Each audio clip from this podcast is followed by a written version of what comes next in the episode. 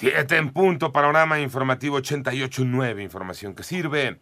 Yo soy Alejandro Villalbazo en eh, Twitter y en TikTok, arroba mm, Villalbazo13, lunes 27 de febrero, Iñaki Manero. Vámonos con el panorama, el panorama nacional. Elementos de la Secretaría de la Defensa Nacional se enfrentaron a presuntos integrantes de la delincuencia organizada en Nuevo Laredo, Tamaulipas, dejando un saldo de cinco personas muertas.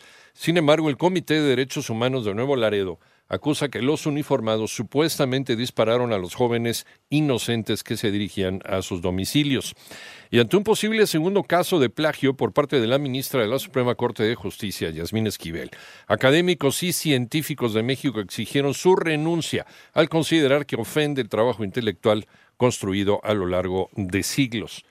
Y la Secretaría de Relaciones Exteriores dio a conocer que mantendrá relaciones con Perú, a pesar de que la administración de Dina Boluarte determinó retirar de manera definitiva a su embajador en nuestro país.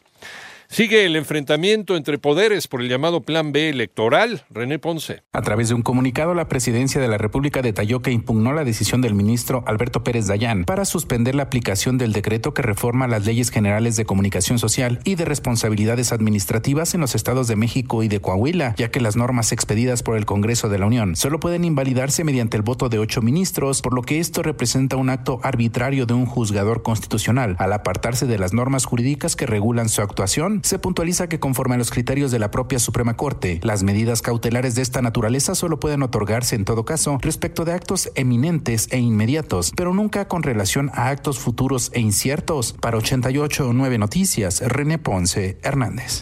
Acusan que la economía mexicana sigue significativamente rezagada. ¿Quién lo dice, María Inés Camacho? Si bien el Producto Interno Bruto creció 3.1% durante todo el año pasado, lo cual es una buena noticia en principio, pero el rezago acumulado en los años recientes es grande, afirmó el Centro de Estudios Económicos del Sector Privado, quien agregó que hacia adelante las expectativas de crecimiento siguen anticipando una economía débil. De hecho, los pronósticos apuntan a que el crecimiento promedio en todo el sexenio será prácticamente nulo. Explicó que la economía nacional es todavía menor en 0.7% al del 2019 y 0.9% más bajo que en el 2018. Agregó que cuando se incluye el resultado del PIB de México en los datos del Fondo Monetario Internacional para 192 países, México forma parte del grupo de 52 que aún no recuperan su nivel prepandemia. Para 88.9 Noticias, María Inés Camacho Romero.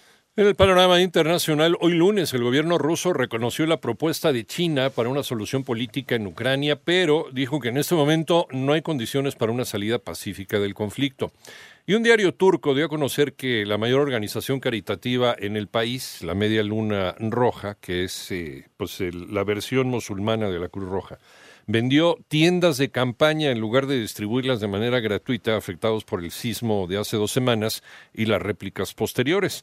Además, hoy se registró un nuevo sismo magnitud 5.2 con epicentro en la ciudad de Malatia, por eh, este movimiento se reporta lamentablemente una persona fallecida.